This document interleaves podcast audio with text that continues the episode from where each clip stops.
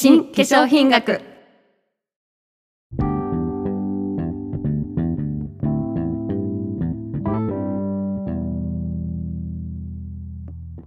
こんにちは江口真理です。三浦智子です。話題のコスメからマニアックな成分まで化粧品を広く深く楽しむ2人がお届けする美容ポッドキャスト新化粧品学。皮膚科学と化粧品学の力でコスメはどこまで進化する？この番組では一般社団法人日本化粧品協会の提供で皆さんの綺麗を後押しする美容コスメのあれこれをお届けしていきます。一般社団法人日本化粧品協会は消費者のリスク回避と健全な化粧品市場の発展のために活動している団体です。さらには化粧品の適法性と安全性有用性に関するエビデンスの創出も行っています。2023年4月から東京大学医学部附属病院皮膚科とともに研究活動を開始。そこで見出された研究成果についてもこの番組の中でご紹介していく予定です。はい今週も始まりました新化粧品学です、はい。はい、今日はなんと初の初の。ゲストをお迎えしてお送りいたします、日本化粧品協会学術顧問でいらっしゃいます宮地天平先生です。どうぞよろしくお願いいたします。宮地天平です。どうぞよろしくお願いいたします。お願いします。宮地先生には今化粧品業界において注目の成分であるカンナビノイドについていろいろと教えていただきたいなと思っておりますがまず先生のご紹介をさせてください。宮地先生はオーストラリアのタスマニア州立大学そしてドイツのアルベルト・ルードビヒ大学フライブルク大学院にて環境学環境政策を学ばれその後東京大学で医学系研究科の臨床試験データ管理学講座にて9年間教員を務められました。その時にはがん治療の臨床研究に深く携わってこられたんですよね、はいそうですね。あの私の専門は臨床研究のデザインであったりデータ管理を専門にしておりまして、うん、特にあのがんの分野の中でもがんの症状を和らげる緩和ケアですとか、はい、とがん治療の副作用を軽減させる支持療法ですとか、が、うん。になった時の、まあ、心のケアの臨床研究に、まあ、長く携わってきました、うん、で海外ではがんとあのがん治療に伴う症状、まあ、例えば痛みですとか、吐き気ですとか食欲不振、はい、あとまあ QOL って言われるその生活の質をまあ、全般的にこう低下させることに対して、えー、その予防として、えー、カンナミノイドを使ったりですね、まあ、その研究がなされておりまして、うん、まあ、そのあたりから、えー、カンナミノイドにあの興味を持ち始めました。あなるほど。QOL なんかは普通に私たち健康な人たちも結構意識が高くなっているところですよね。そうですね。でそれが宮地先生とカンナミノイドの出会いだったんですね。あの研究で使われてるってところからあの興味を持ち始めましてで、まあ、また日本であのしばらく長い間使われてないっていう現状があったので、まあ、この辺りをまあどうにかしたいというところで、まあ、まずはそのレギュレーションですね規制のあのところのあたりの研究をまあ開始したっていうのがもう10年ぐらい前ですかね。素敵ですえっと現在は東京大学の先端科学技術研究センターにて当事者研究分野の研究員として活動されてらっしゃるということですが、うん、当事者研究っていうのは具体的にはどんなものなんですか、はい。現在はですねあのフリーランスの研究コンサルタントを主にしておりますが、うん、えー、大学やあの研究あ国立の研究センターにもいくつか所属させていただいておりまして、えっと、東京大学の先端科学技術研究センター、えー、当事者研究分野というのはその一つになります。うん、それであの当事者研究っていうのはですね、えー、困りごとを抱えたあの当事者とその仲間たちが一緒に集まってうん、当事者主体で、まあ、その困りごとへの理解ですとか、まあ、解決方法を探るアプローチ、まあ、これを指す用語です。で最近はこの当事者研究のアプローチを官庁ですとか、まあ、企業とかあとまあ大学内ですとかさまざ、まなその職場環境にも応用できるできないかということが期待されておりまして、えまあ、ダイバーシティ経営ですとかあと職場環境の向上に、えー、つながないかというところで、まあ、その有用構成の研究にもあ携わっております。すなるほどです。私あの先生の選挙演説の YouTube あれすごい素敵でしたよね。バッチリ拝見しました、あのなんかその先生の人柄の良さとかが前面ににじみ出てて困ってる人たちのその当事者の声が拾いやすくなる環境っていうのは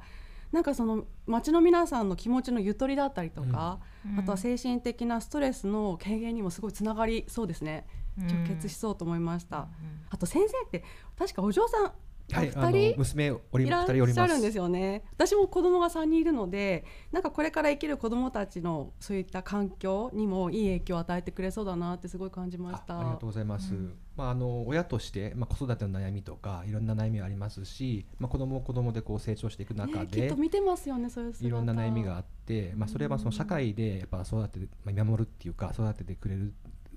あところが大事ですので、まあ、そういった意味で、まあ、その渋谷区のあの地域の活動ですとか、まあ、そういったのにあの興味を持ち持ってですねあの前回はあの、えー区議会議員選挙の方にもあの選挙を、させていただきました。あの政策ではその当事者研究の普及とかあの個人の健健康情報とか医療情報を管理するっていうのはあのいくつかあの政策を掲げてあの立候補したんですけども、まあ、残念ながらあの当選には至らずですね、うん。でも、まあ、たくさんの人に応援いただいてたくさんの人にこうサポートいただきまして、まあ、これをあの糧にですね、まあ、継続的に、まあ、地域の活動とか、まあ、当事者研究の普及とかそういったことにもですね携わっていきたいなというふうに思ってます。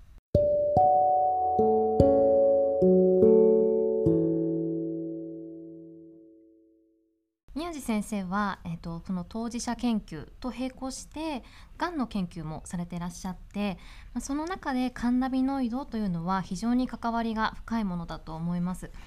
で一般にはまだまだカンナビノイドって何っていうところで、まあ、化粧品においては CBD という名前は聞いたことがあるけど、まあ、いまいちよく分かっていないですとかあとは大麻の成分で大丈夫なの？みたいなそういうアバウトな印象をお持ちの方が現状はすごく多いかなと思いますのでまずはそもそもカンナビノイドというものがどういうものなのかっていうところをぜひ教えてください。はい、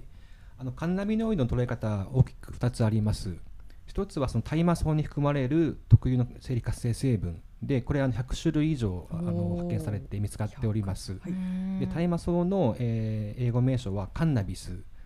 でして、まあ、それにちなんで、えっと、カンナビノイドというふうにあの名前がついております。であの CBD はあのカンナビジオールという成分の略語なんですけども、まあ、それはその100種類以上あるカンナビノイドの中の一つです。うんこれが一つのあの、まあ、捉え方というかあの説明になります。はい。でもう一つの捉え方は体内にですねそのカンナビノイドを受け取るレセプターこれは CB1 とか CB2 っていうのが2つ大きく分けてみあの見つかってるんですけどもはい。そのカンナビノイドレセプターに結合する物質を、まあ、カンナビノイドとしてですねえ定義することができます。うん。なので、えー、と先ほどのその大麻草由来の、えー、と植物性のカンナビノイド以外にも、うん。体内であの作られる難因性のカンナビノイドこれエエンドカンナビノイドとも言ったりするんですけども、はいそういったものとかあとはその科学的に合成されたカンナビノイド、はいえーシンセティックカンナビノイドとかっても言われたりするんですがこの3つを含めてそれを総称して、まあ、カンナビノイドというふうに呼ぶこともあります。へえなるほどそうなんですね。うんうん体内でも生成されてるっていうのは私初めて知りました。あの日本で一般的にこう大麻として認識されているあの麻薬成分 THC というのもカンナビノイドの一つだと思うんですがこの CBD とはあの取れる場所であったりとか性質が全く違うんですよね。THC というのは、えーテトラ、えーヒドロカンナビノールの略でありまして、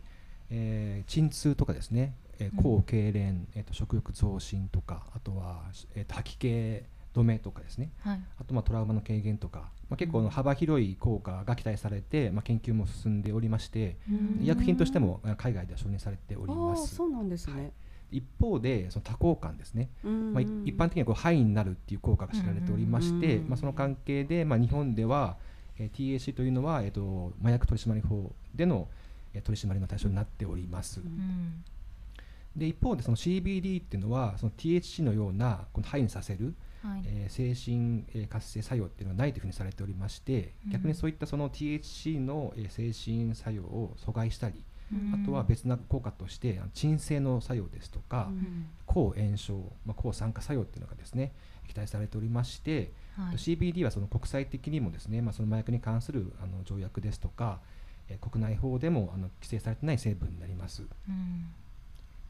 でその部位の話としてはですねあの麻薬取締法とは別に、えーはい大麻取締法っていうのが、えー1948年にですね、えー、制定されてこれとても古い法律なんですけども、まあ、そこではその大麻の栽培とか、うん、あとその部位規制ですね、まあ、葉っぱとか、はい、えー、下水の部分っていうのをですね、えー、流通してはならないという法律になっています。大麻のその茎とか、うん、えーと、種についてはですね、まあ、繊維とかあと食用にも用いられているものなので、うん、まあ、これについては規制の対象になってないので、えー、現在その国内で流通している CBD というのはこの茎から、えー、抽出された CBD を、あの加工されたものというふうにされております。なるほど。日本の CBD は茎から取れたものだけ？と日本はですねあの大麻をまあ栽培するにしても免許がいるので、あのかなり生産量が少なくて、まあ、北海道とか栃木とかほんの一部の地域でしか、まあ、その伝統的にあの栽培しているところしかないのでこういうふうな化粧品とかに使えるような大量生産ができてないので現状はその海外で、まあ、栽栽培えー、加工された原料を輸入してそれをその製品に混ぜて作ってるっていうのが現状です海外で医薬品として使用されているカンナビノイドには植物由来と合成由来の2種類があってそれぞれさまざまな効果が期待できるんですよね。2つあります。で、えーと、医薬品っていうのはその医薬品が効果を持ってるものっていうのは決まっておりまして、うんうん、その医薬品ごとに何々の症状とか何々の疾患に使えますっていうのが決まってますのでその一緒くたに同じ症状ってわけじゃなくて例えばその植物由来の TH と CBD で作成された医薬品あのサティビックスというのがあるんですけどヨーロッパの方で多発性硬化症っていった、え疾患に対して使われたりとか、そうですね。あとはカナダではその通常その鎮痛っていうのはそのオピオイドとかそういったものを使っがんの分野で使ったりするんですけどもそれを使っても取れないような痛みに対して使われたりとかもされております。QOL とかにつながりそうなところですね。はい、CBD については、えー、エピデオレックスというあの医薬品が承認されておりましてこれはあの小児の本当これも難治性の転換ですねそういったものにもまあ承認されてて、まあ、これはあの日本でもあの使いたい患者さんがたくさんいらっしゃって日本でもあの使えるようにならないかっていうところでいろいろ研究班ですとかあとまあ法律の改正も含めていろいろ今現在、えー、議論っていうのがなされているところです。あなるほど。じゃ結構世界では様々とも使用されているということなんですね。あの日本では戦前カンナビノイドを使用した医薬品が使用されていた時代があったということも知ったんですがもう1940年代その大麻取締法が制定されたことで使用ができなくなりました。これってまあなぜなんでしょうか？日本ではあの昔から、えー、大麻草からですね、まあ、繊維を取ったり、まあ、種を食用にしたりとか、あとまあ神道のあの神事にですね用いられたりと,、とかしてですねあの朝文化っていうのがあの浸透してきましておりました。で薬としてもですね、まあ、記録に残るところではあの明治時代にですね喘息に効く薬として喘息タバコっていうのがですねあの流通してたりと。タバコなんですね。えーと、これはその大麻草をそのタバコに上にあの、まあ、形で作ったタバコみたいなもので、まあ、それが喘息に効くっていうことであの流通してたあの記録があります。これは若干その大麻草にその気管支の拡張作用があるっていうふうなことがいわゆるあの、まあ、研究もあって、まあ、そういったところから以前はその喘息にも使われてたんじゃないかなというのはあの、まあ、想像するところです。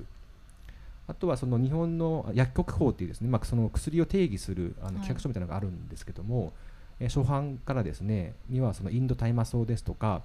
インド大麻チンキインド大麻エキスっていうのがですね、3つですねあの戦前まではですねそこに、えー、記載されてましたので日本でも、えー、戦戦後まではですねあの薬としての使い方っていうのは正式にあったようです。でその1948年に大麻取締法が制定されまして、えー、その中のあの第4条というところでですね、えー、大麻のから製造された医薬品をですねの利用禁止したためために、はい、えー、それ以降ですね、えー、大麻から製造された医薬品を日本では、えー、使用できないっていうことが、えーまあ、70年以上もですね、まあ、続いているという状況になってます。へえ禁止されちゃったんでなんかそういうことだったんですね。なんすごいこう有効に使えそうな部分もあるんだっていうなんか意外なそういった歴史があるんだなっていう発見がありますね。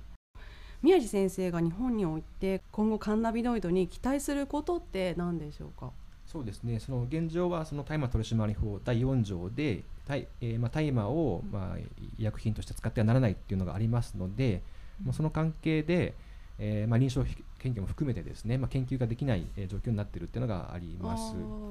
で、えっと、私があの、まあ、期待するところとしては、まあ、そのカンナビノイドの医薬品がですね、まあ、日本でも、まあ、臨床研究を通して、うん、まずはその有効性をちゃんと検証できるように、えこの大麻取締法っていうのをですね、はい、見直す必要があるというふうに考えております。うんうんうん、で、まあ、これについては今後その国会にまあそのえっ、ー、と法律の改正案というのが出されるっていうふうな話になりますので、うん、えー、近々あですね、まあ近い将来ですね、この医療利用についてはあの見直しといいますか、うんうん、っていうのがされるというふうにあのまあ期待しております。うん。まあその後にですね、日本でもカンナミノードの研究が盛んになってでその研究の成果を正しく正しい知識として、まあ、情報発信されるということを期待しております。はい。でまあ、そういった意味ではあの東京大学医学研究科に設置された、まあ、臨床カンナビノイド学というのはですね日本の、えー、日本であのカンナビノイドの研究を専門とするですね初めての研究室になりますので、うん、まあ、東京大学の、えー、臨床カンナビノイド学が、まあ、中心となって、うんね、エビデンスの抽出とですね、まあ、正しい発信の情、うん、正しい情報発信がですね、はい、されることをまあ期待しております。はい、ありがとうございます。あの確かにこう日本ではまだまだこう大麻というワードに対して非常にネガティブなイメージばかりが広がってますよね。で、ね、まあ、これから研究が進み、まあ、ポジティブな有効性も含めた正しい知識というのが本当に世の中に広がることを私も期待したいなとすごく感じました。感じます、はい、日本初の研究室となる東京大学の臨床カンナミノイド学から、まあ、どんな科学的証明がこれから発信されていくか非常に楽しみですね。はいでは宮地先生最後に、えっと、この番組新化粧品学にちなんで化粧品とカンナビノイドという関わりについてお伺いさせてください。先生はがんの研究を長く続けられておられますががん患者さんというのはきつい治療を受けられて、まあ、心身ともに大変な時期を乗り越えられてくるかと思います。そうしたがん治療後の方のケアとして CBD を配合した化粧品というのは有効だと思われますか？がんの支持療法ですね。そのがんの治療の症状を和らげるような分野では、はい、例えばその放射線当てた時の皮膚炎とかですね、うん、あとはそのまあ、抗がん剤の一つのその分子標的薬とかってのあってですね、うん、それによってその手足症候群っていう、まあ、手がこう、えー、荒れたり皮がむけたり水ぶくれができたりようなできるような症状があるんですけども、まあ、そういったのをその軽減させるような研究っていうのもですね関わったことがあります。はい、でこういったその放射線皮膚炎とか、まあ、手足症候群に対して新しい新しい治療法としてですね、まあ、例えばこの CBD を配合したクリームなどの臨床研究を計画して、うん、でその有用性を検討するってこともあのできるんじゃないかなというふうに思っております。なるほどなのでそのカンナビノイドの有効性が期待される疾患、まあ、症状はたくさんありますので、まあ、大事なことはその高いあの質の高い臨床研究を通してですね、はい、まずはその有効性を、え証明してそれをもって、えー、製品ですとかそのエビデンスをこう広める、えー、普及させていくっていうことがあの大事になるのかなというふうに思ってます。あなんか日本の役目って感じですね。今回お話伺ってそのもともとは日本にも生活の中に例えば繊維とか、うん、あとは食として朝の文化っていうのがあって。うんでさまざまな活用されたされていたんだなっていうのを知りましたね。うんね改めて思いました。ね、で、うん、実際今でもその繊維の理念だったりとか、うん、あと七味の中の朝飲みとか、私たちの生活の身近に実際あるんですよね。ですごい非常に大きな可能性を秘めた植物だなって感じますし